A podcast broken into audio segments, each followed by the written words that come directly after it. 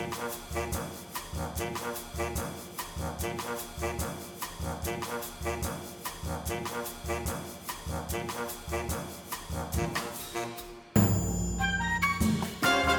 葉編の Ideas for Change 皆さんこんにちは。小林弘人です。このポッドキャストは仕事やライフスタイルに変化を起こすためのヒントをお届けしたいと思います。扱う分野は広くテクノロジーやカルチャーそして次世代型の経済モデルであるサーキュラーエコノミーポストパンデミックのライフスタイルを考えていきたいと思います。といっても堅苦しくなく音楽など交えて、えー、展開しますのでどうか楽しんでください。今回記念すべき第1回目は早速最近読んで、えー、面白かった本をご紹介したいと思います、えー、アメリカ人でマイケル・オービッツという方が書いた自伝、えー、レジェンドです。これはあの日経 BP から、えー、発売されています。このマイケル・オービッツはハリウッドに革命をもたらした人物でエージェントですね。これまでそのタレントのマネジメントを行っていたエージェント。これと、えー、とても権力を持っていたスタジオ、えー、それとの関係を逆転させてしまった、えー、まあ、非常に変革的なビジネスパーソンです、えそれがマイケル・オービッツなんですけれどこの本非常に面白かったので、え担当編集者にお話をお伺いしています。そして次のコーナーでは海外情報をお届けします。今回はベルリンです。えー、ベルリンはご存知の方も多いと思いますが、えー、クラブカルチャーが盛んです。しかし今回の新型コロナウイルスの影響でこのクラブも営業が非常に危ぶまれています、えー、音楽好きの若者たちは今何をしているでしょうか？現地からレポートをお届けしたいと思います。それでは最後まで聞いてください。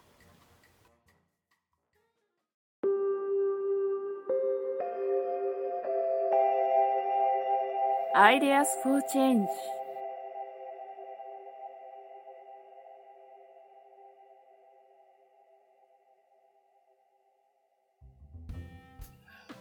はい、えー、今回は、えー、書籍「レジェンドハリウッド最強のエージェントマイケル・オービッツ自伝」という本を担当された日経 BP の中川博美さんをお招きしています。中川さんどうもありがとうございます。よろしくお願いいたします。よろしくお願いします。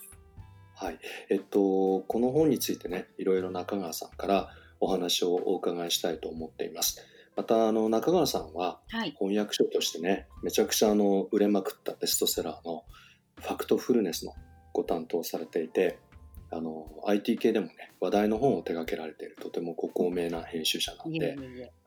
今日はいろいろその仕事術なんかにも迫れたらと思っておりますのでよろしくお願いいたします。よろしくお願いします。はい、早速なんですけど、はい、このレジェンド、はい、めちゃくちゃ面白いですね。あ、ありがとうございます。これはすごいですね。濃い本ですよね。はい。あ、ちょっとご存知ない方のためにかいつまんでお話しすると、このハリウッドのあれですよね。CAA、はい、クリエイティブアーティストエージェンシーっていうあのエージェントですね。そうですね。はい。そちらの方を設立されたマイケル・オービッツさんのまあ、半世紀というか、ほぼ自伝ですね。はい。はい。ちょっとかいつまんで、はい、なんでしょう、この本のハイライトというか、はい、まあ、どういう内容なのかをご紹介していただいてもよろしいですか？はい。小林さんがご紹介してくれたあのマイケル・オービッツさんという方がいらっしゃるんですけど本当に最初はあの、はい、会社のあのメールマンとしてあのプレゼントの会社に入社したんですけれどもそこからこう猛烈に働いてですねどんどん頭角を現して自分たちであの CAA というあのエルゴシーを作られてでそこからねあの本当にスタートアップなので最初はあまりね、こう所属する俳優とか監督もいなかったんですけど、猛烈な勢いですごいですよね。すごいですね。口説きまくってもういろんなもうトム・クルーズやらポール・ニューマンやら、はい、プリンス・マドンナ なんかもうマイケル・ジャクソンとかまでいたらそうなんですけど、いいない人探す方が難しいぐらいですね。なのでその人たちを、まあ、エージェントで、えー囲い込んで、まあまあ、ここまでねすごい俳優と監督と脚本家を抱えてると何でも作れちゃうような。ですよね。なんで、うん。実際にね「ジュラシック・パーク」とか「ゴーストバスターズ」とか、い、あのいろんな、あの映画を企画してスタジオに売り込んで、で実際に作ってっていうようなことをやられていた方なんですよね。これあれですよね。それまでのエージェントってはい。俳優の、まあ、はい。いわゆる事務所でマネージメントをやったり、まあ、今度よかったらうちのスタローン使ってくださいよみたいな、はい、まあ、もみ手営業みたいな感じだったんで割としちょっとなんでしょうね。スタジオの方が上だったのが、ねえねえ。この人のなんでしょう CAA で逆転してしまったっていうことですよね。そうですね。もう本当に企画を、もう映画のパッケージ、あとは撮るだけぐらいな感じに企画を作って、でいくらならか、あの売ってあげるけど、あのっていうで、出さないなら次行くからいいよっていう、全然立場が違いますよね。これ本当凄まじいですね。はい。このパッケージ販売はい。要は例えばマイケル・クライトンもここのねまたまああのもう死んじゃいましたけど SF 作家としては超大御所で、ね、あのジュラシック・パークの原作者でもあるんですけどうん原作からさらに、まあ、その脚本も本人がマイケル・クライトンの場合やってますけど、はいそのスピルバーグが撮るよって言ってるよみたいな感じで でもう俳優まで全部自分のとこで調達していやーすっごいなと思いました。すごはいいですね。うんなんかあの私はこれを見きあの読んで、あの、はい。アップルが iPhone をこうああ、上げて、キャリアに売り込みに行くっていうのが、こう力関係を発展させたっていうのはすごく似ているなっていうのが思いましたね。ああ確かに確かに。もう一台でねこれをやね。やり遂げたっていうか本当になんかこの多分すごい交渉の鬼なんでしょうね。まあエピソードもすごい出てきますけど。すごいですね。うん。うんうん結構あのびっくりしたのははい。なんかカルロス・ゴーンのはい。今回の例の逃亡劇のこの映画制作も彼関わってるんですかね？なんかそういうこうニュースが出てましたね。もう結構70過ぎてあのご高齢だと思うんですけどまだまだ。はい活躍されてるみたいですね。なるほど今はあれですよねこのハリウッドから今度は拠点をシリコンバレーにはい、移して投資をやられてるんですよね。そうですね。あのハリウッドからシリコンバレーに移って今あのシリコンバレーのスタートアップの、うんえーあにアドバイスをしたり投資家として活躍されてるみたいですね。あーはいもうアドバイザーとしては最強ですね。そうですね。交渉も教えられますね。やばいですね。この人敵にしたくないですね。怖いですね。ご本人もあれですよね。もうなんか敵もう敵か味方かみたいな感じで、そうですね。もう敵にね、うん、回したらもうすごい震え上がらせてやるぐらいな。本当ですね。いやーこれ今回のはいこの本はね何でしょうどうどうやって見つけたというかなんでこれをやってみようと思われたんですか？あのそうですね。このシリコンバレーの話でも出てくるんですけれども、あの、はい。マーク・アンドリーセンとベン・ホあロウィッツーはい。はい、あの2人が、アンドリーセン・ホロウィッツっていう今有名なあのベンチャーキャピタルを経営してるんですけれども、はい。で私はあのベン・ホロウィッツさんのハードシングスとか冬は、もう名著ですね。はい。はい、あの担当させてもらったんですけれど、うん。その中であのハードシングスの中で、えーうん。ホロウィッツがすごいもう頼りにしている人ということであ登場あしたんですよー。ね。うんうんうん。あのアンドリーセン・ホロウィッツをシリコンバレーで立ち上げるときにあのこのちょうど CAA をすごく参考にして作ったっていう話が出てきていて、うんうんれまでのベンチャーキャピタルって金融系の人たちがお金を出してあげるよみたいなこうんうんう上からな感じで。う んなるほど、うあんまりまあもちろんねそうあの有名な投資家であの頼られる方もいたと思うんですけれどもどちらかというと、お金だけ出すよみたいな感じだったところをあの、実際に起業家だったベン・ホルムズとマーク・アンドリーセンがそのうん。スタートアップの創業者を応援するために、こうう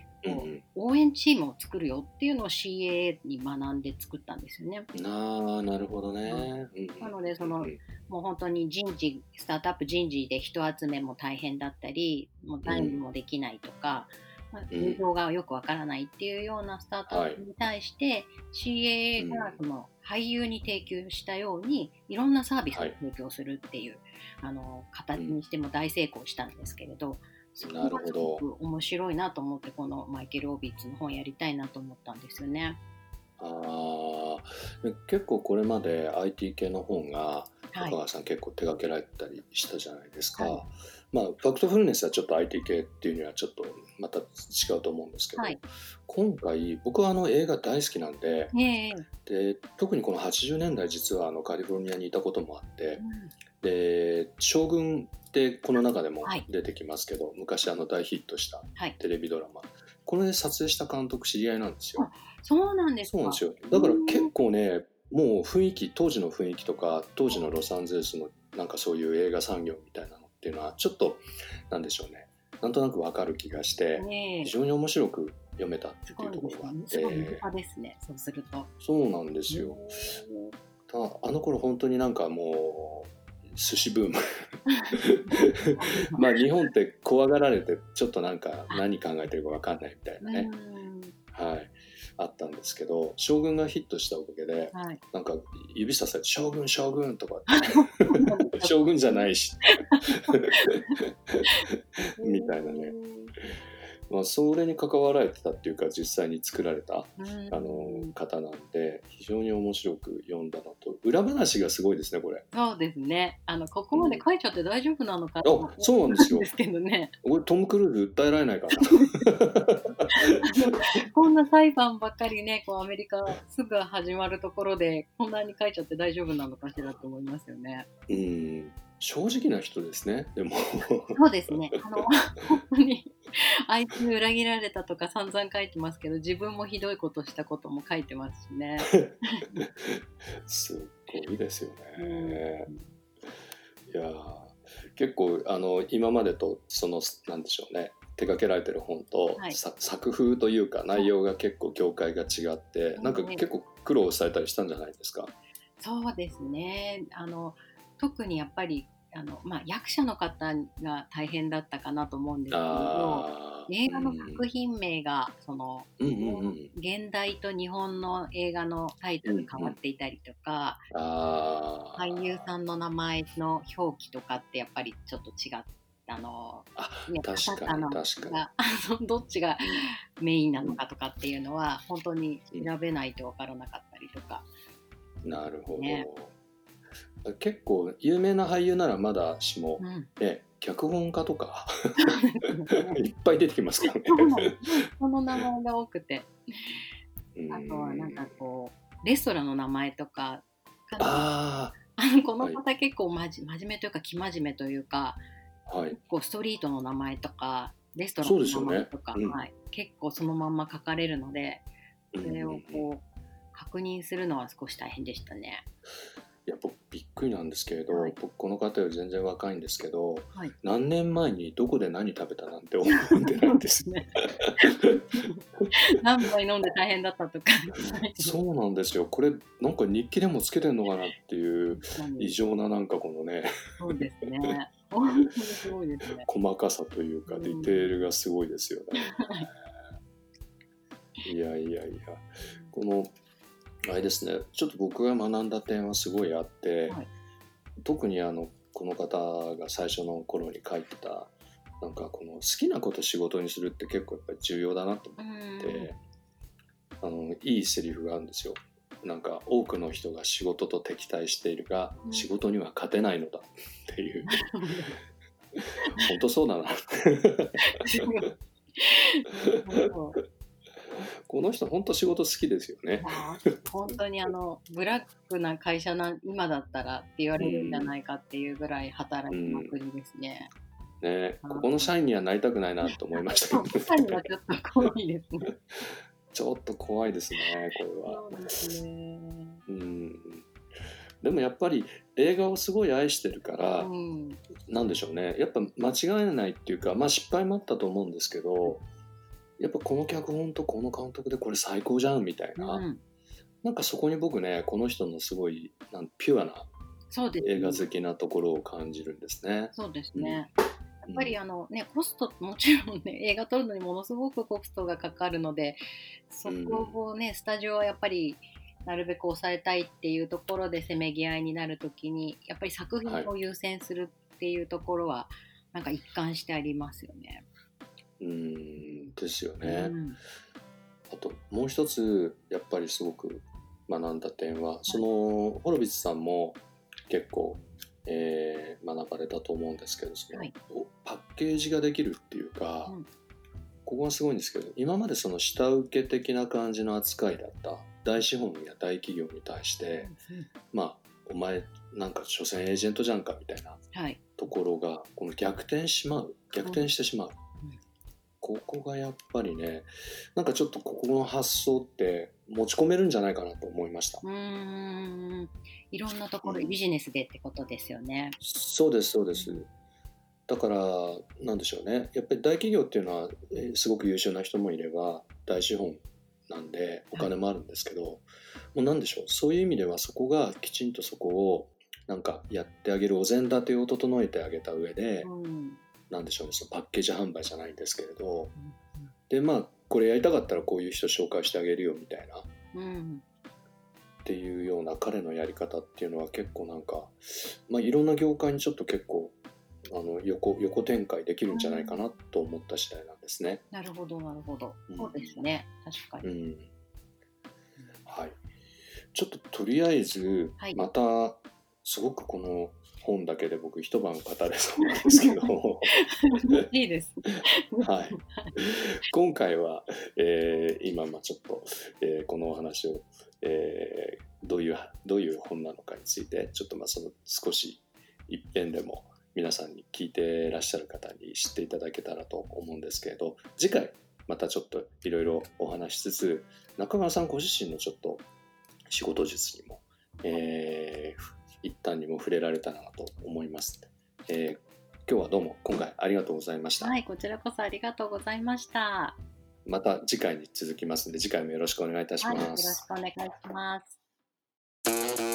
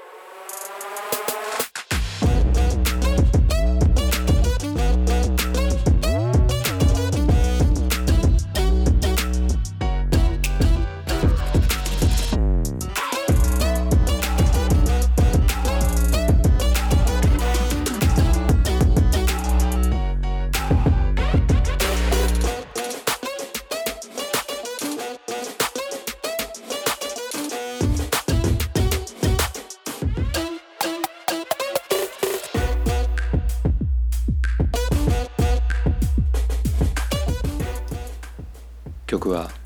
Do Your Thing Good Vibes Only でした。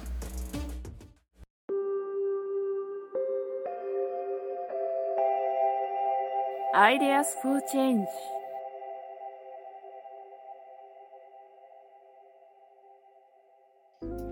はい、えーでは今日は、えーベルリンに在住の DJ サルさんに、えーお話をお伺いしたいと思います。えーサルさんよろしくお願いいたします。はい、よろしくお願いします。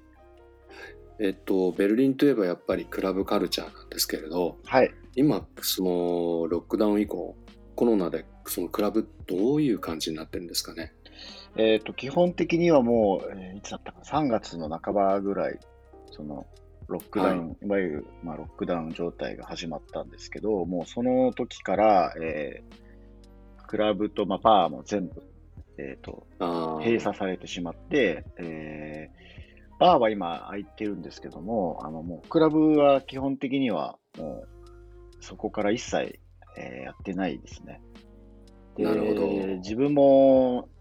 まああまり行ってないですけど、まあ一応外があるクラブなんかは、えーいろいろ考えてみんななんかビアガーデン扱いしたり、レストラン。をやったりして営業してるようなところは、まあ、あるんですけど、えーとただ自分もちょっと行ってはいないので、ね、どういう感じなのかわからないんですけど、まあ、そういうのは一応あるみたいですね。で、あとは、この間通りかかったらすごい行列してるところがあったんで、有名なクラブなんですけど、ええ。で、なんか、ええビアあまあ人気があるからみんな行きたいのかなと思うんですけど、中はやっぱ外だったり、距離開けて、なんか、ホームページかなんか Facebook で見た感じではなんかちょっとフリークショーみたいなのやったりとか、なんかいろいろ考えていろいろはやってはいるみたいなんですけども。うんへいう感じですえ。おオープンエアってことですかね、そうすると。そうですね、オープンエアの方が、あの、規制が緩いので、オープンエアで、で、野外の、そのいわゆる野外パーティー、野外フェスティバルみたいなのは、えーポチポチやってるのは聞くんですけど、まあやっぱり今、えーと、500人まで OK なのかな？で。で、9月から多分1000人まで OK になるので、で、今その規模の小さい、いわゆる小さいパーティーですよね。は、あの、結構やってるみたいで、うちの上の階に住んでる、えっ、と、若者グループも、なんか今週末はそこ行ってたりとかするみたいああ。あとまあ、知り合いがポー、ポーランドじゃない、チェコでやるパーティーに、うん、8月末かな、なんか DJ やるとか言ってて、なんかキャンプ場を貸し切って、やっぱそういうちっちゃい規模、500人ぐらいの規模で、なんかいろいへろ、ーまあ国違うんでちょっと違うと思うんですけど、まあいろいろルール守ってどうのこうっていう感じだったりとか、まあ実はそこの、えっと、上に住んでる人たちに、あの僕スピーカーシステム持ってるんですけども、えここ今年の、だからこのロロックダウン以降、まあ、ロックダウンがちょっと完全に緩まってからですね、しえー、とだからはい。5月ぐらいからかな、2回、えうん。えー、とスピーカーを貸してて、で彼ら、やっぱり、えーと野外で、あのベルリンの郊外の野外で、まあ、いわゆるゲリラパーティーなんですけど、うん。場所見つけて、えでもまあ100人来ないぐらいなんですけどね、まあ、やってたりとかしました。ね、うん。で。そういうのが今すごい多くて、で、その人たちみたいにやり慣れてると、まあ、ちょっと離れても止められないように、警察にあんまり来ないような場所だったり、まあ、来てもそんな騒ぎにならない場所でやったりはしてるんですけど、えー最近ですね、そのいわゆるはい。ノイケルンとクロイツベルグの間にあるハーゼンハイデっていう、まあ公園があるんですけど、はい。えそこはまあ僕も僕の友達とかも昔ゲリラパーティーやったりしたんですけども、でも、ええうーん、5年、5年以上前ですね、もう5年ぐらい前からすぐ警察来るようになってしまって、ああ。いわゆるあのテンペルホーフ空港跡の公園、はいはい。公園がええ南にあって、その北にあるでかい公園なんですね。だもんで、そのちょうど間の奥の方行くと、あの家があまり周りにないので、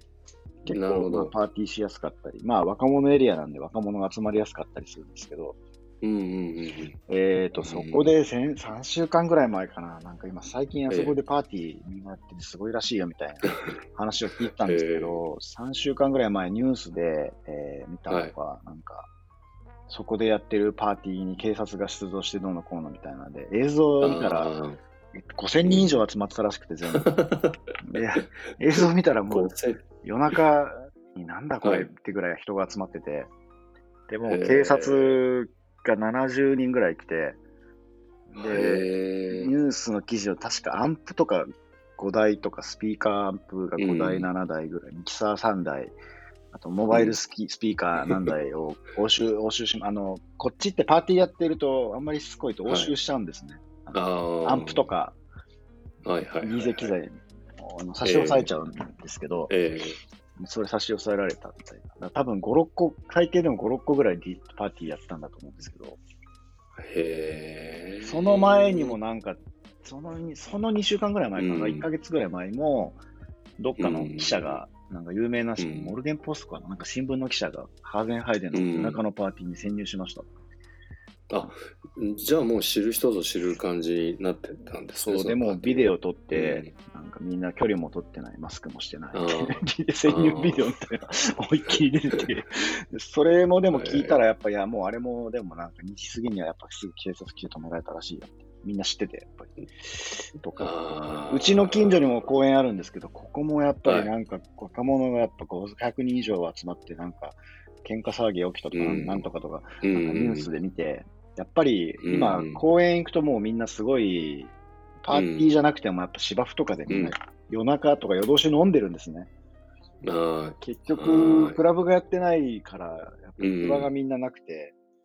若い子は特に、やっぱそうやってみんななんか外で、あのうん。飲んで、まあ、スピーカーっつっても、Bluetooth のスピーカーだったりとか守って、あっていうのがだんんだん規模がでかくなってくると、そうやってじゃあ DJ ブースに行ってこようぜみたいになってやってるっぽいんですけど。なんかそういうのは、あその近所の公園に限らず、やっぱいっぱいやってるみたいで、うあーなのるほど。意外といろんなとこで。あで、ーその、僕の家に住んでる、上に住んでる人たちは、まあ、その後で自分でスピーカーを買って、結局3回か4回やったんですね、全部。へで、え。この間誰かに貸し貸して、別のところでやってる友達に貸すんだよねとか言って言ったら、うん。その次の日になんか見たら、あれどうしたのって言ったら、いやーとか言って、500人以上来てなんか大変。なんか森の中なんだけど、500人以上来て大変なことになってたよ。で。で、ななんで荷物少ないじゃんって言ったら、いや、俺たちのスピーカー。警察がなんかすごい来て没収されちゃったんだよねとか。まあ、あの、罰金払うのは俺たちじゃないんだけど、あいつらが払えばいい話じゃんって。没収されちゃって困ってんねとへいうえ。話をしてて、やっぱ、なるほどう。ん、それを見ても今、やっぱ、うん。そういう野外のイリーガルパーティーすごい多いんだろうなっていう。ああ。うんあの、相変わらずあれですかね、あのー室内の有名クラブとかって、一時期ロックダウンの時に僕らも寄付を。求めるあれが来たんですけど、今、やっぱりトレゾールとか、ああいう、あのとこなんかはみんな、あれなんですか、営業停止っていう状態なんですかね？そうですね、あのー閉まってますね、全部多分。うーん。完全あ特に、まあ、ベルグハインとか、はいはい。トレゾワーもそうですけど、あの辺、あの手のクラブは多分完全に閉まってると思いますね。あで、えっ、と、まあ、いわゆるホルツマルクト系の、ああいう外がある、あ。はい。ホルツマルクト自体はちょっともう今、ね、あの、クラブっぽいエリアではないので、また別ですけど、ああいううん。系統のなんか木で作ってたりするようなところの、うん。ちょっとアーバンヒッピー系のクラブは、やっぱ外があったり、そういうのでなんかレストランやったりとかっていうのはありますねうん。ただ、わからないですね。一つ僕がすごい好きななんかシークレットクラブがあるんですけど、はい。そこは全く全然違くて、テーゲル空港の方にあるクラブなんですね。珍しいんですけど。へえ、ああっち側の方にあるんですね。へちっちゃこんなにバカでかくはないんですけど、まあ、あの2週え。ええ間だけいつもやってるああ。とそこは僕ずっと行ってるので、やっぱそこのなんか、なんていうんですかね、あの、うん、あファンディングにはちょっとお金出したんですけど、そこの間通りかかったら、そこの横空き地だったんですけど、なんかそこの横の空き地でなんかいっぱい、なんか工事始まったなと思ったら、なんか工事じゃないけど、なんかフェンスがあって、なんか中にすごい変なデコレーションがちらっと見えて、あれええ。もしかしてこいつら拡張してんのとか思って。あそういうことをなんかこれから当てるのに目指してやってる人もいるあ。かもしれないか、まあ、そこのエリアも多分外なので、もしくはもうちょっと、何夏に間に合わなくても、ちょっと外をとにかく作って、どうにか、う。うんん少しでも多分お金を回収できるようにしようと思ってるのかもしれないし。みんないろいろちょっとビジネス形態をね変えたりとか書いて考ね。えてますけど、やっぱ大きい、うん大きいクラブほどどうしてるのかはちょっと。そういうトレゾアとか、ベルガハイはいンはね、結構はい。従業員も多いですし、そうですよね。うんみんなちょっとどうしてるかわからないですけど、あの、ただ完全にずっと閉まってますね。ああ。結構コロナ前からはい土地とか家賃が値上がりしてしまって、はい。なんかね、キットカットクラブにしてもちょっと結構やっていけないんじゃないかとか、はいはい。なんかクラブ衰退を結構危ぶまれたんですけれどはい。結構このコロナでさらにそれがうーん、どうでしょうね。そうですね。どうなのかちょっとわかんないですけど、うそういう、うん。意外と、普通のお店とかもまあそうなんですけどね、意外となんか、そうですね。うんレストランももうなんか、多分、うん。ロックダウン中上もう閉めなきゃいけなくて、まあ、それが終わっても開けてる、最初やっぱ、開けてる店と開けてない店があってあったりとか、デリバリーやってる店とやってない店がやっぱあって、なるほどみんながみんなやってたわけじゃないんですよね。うで、ん売れてる店とかほどやっぱりデリバリーやってなかったんですけど、で、まず次最初持ち帰りが始まってとかってなったんですけど、やっぱうんそのままなんかまあね、うん損してたわけじゃないけど、なんかどっちでもうんこのまんまやってもなみたいなところ多分何も言わないで閉めてたりとか、うんうん閉まってる店もポツポツああるので、やっぱ何も言わずもうなんかそのまま閉めちゃった人とかも結構いると思うんですね。あだからクラブも下手するとちょっとね、クラブはまだ要は閉めてる状態なんで、まだわか,、ね。わかんないですけど、あもしかしたらうん。そういうふうに、あのーね、後で気がついたら、あれ、あのクラブそういえばないぞ。うん。もうあり得るかな。ただ、レストランの人たちもそうなんですけど、やっぱ今、閉める店うん。見越して、あのうん。店増やそうとしてる人とやっぱり、もともとやっぱ売れてて資金のあるところとかは、はいはいうんそういうとこは次。で、クラブもまあもしかしたらそうなるかもしれないですけど、わかんないですね。なるほどねクラブも家賃もみんなどうしてんのかちょっとわかんない。まあ、補助とかも多分あるんでしょうけど、うん家賃も高いだろうし、そうですよねそこはちょっとまだわからないですね。うんこの後どうなるかとか。わかりました。結構、あれですね。まだまだコロナ明けっていうには程遠い感じですね。そうですね、クラブに関してはうん全然全くうんもうそういう感じで、今年はもうフェスティバルもみんなないですし、いろいろイギリスで僕が一個見たフェスティバルというかコンサート、野外でなんか、はい。えっ、と、足場みたいので、末席みたいな、うん相撲の末席みたいなのを作って、距離置いて、で、何、うん飲。み物オーダーはアプリみたいな。うんあ、へえ。なんかの、Facebook かなんかでビデオで見たんですけど、はい。流れてきて、うんあ、まあ、こういうアイディアに、まあ、ただ、うん会場がバカでかくないとなかなかうん。難しいですし、あとやっぱ公演、コンサートを 2, 回2公演やるとか、2回転やるとかして、はいはい。人が減るからチケットは普通の値段なんですけど、はい。2回転やって、なんか客数確保してるとか、まあなんかみんな結構いろいろ考えてるなと、うんうん。思います。ただね。ベルリン自体はなんかこうコロナはもうなんかみんなうん。こう忘れてるな、この人たちっていう感じなんで。う んなんかあの逮捕の報道とか見ますよ。なんかあの、えーっと、ぶデモが結構、あ、でもはい、ありましたね。うん、デモやってて結構激しくやってるなっていうのをそうですね、デモも何回かええありましたけど、うんうん。まあ、とにかくいろいろみんな、こう、いろんなことを、日本もそうだと思うんですけど、考えてる人がいて、うんやっぱみんな不満はやっぱいろいろ溜まってる、うん。やっぱ人もいて、うんふ普通の状態ではやっぱないので、でそうですね。クラブとかもね、まあ、できないですし、うん。人によってはね、うん。仕事も全然なくなっちゃったりとか、うん。うんまあ、うん。自分も今、えー、とうんいわゆる短期労働はい。会社がなってて、ええ。ほぼほぼ全く仕事はしてないんですけど、うん。まあ、お金は国から補助が出るので、なな7割ぐらいええ。くれるんですけど、何もしてないので、ちょっといろいろ、うん次のこと考えて動こうかなみたいな。うん。まあ、あとアーティストね、トラックとか作ってる人たちは、やっぱこの月にいろいろもう一回勉強し直したり、なんか作ったりうんってやってる人もいれば、まあ、いろいろいますけど、うん、うん。うん。うんそういう感じですね。はい。はい。どうもありがとうございます。えーまたじゃあ、ちょっといろいろ進展があり次第、教えていただければと思います。はい、ぜひぜひ。えー、えー DJ サルさんどうもありがとうございました。はい、ありがとうございます。この後 DJ サルさんから教えていただいたのは、えーすごく有名なクラブであるベルクハインこちらがですね実はアートギャラリーになるというニュースがあったそうです、えーこれを展開するのはベルリンの街でもすごく有名な元ナチスの防空壕だったところですね、えー、ここがボロスコレクションというアートギャラリーなんですけれどこのボロスコレクション、えーまあ、非常に富裕なボロスさんのコレクションですがこれはあのベルクハインで、えー、展開されるようです。クラブもいろいろな試行錯誤を重ねているようです。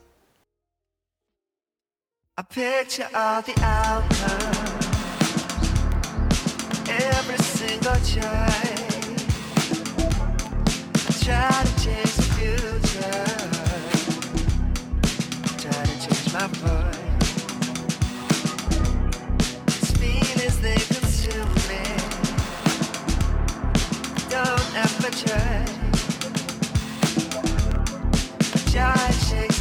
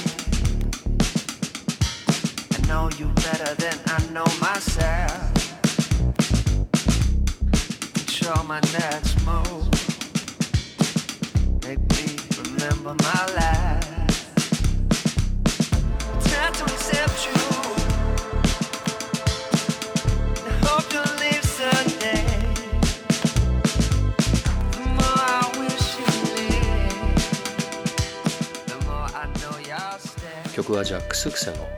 This Life We Live Is Real でしたかがでしたでしょうか？この Ideas for Change、えー気に入っていただけたらぜひシェアしてください。さらにコメントや取り上げてほしい話題をお持ちでしたらソーシャルメディアあるいはコバヘン .com の連絡先までどうぞ。配信予定や内容についてはコバヘン .com でお知らせしていきます。それでは次回も聞いていただけたら嬉しいです。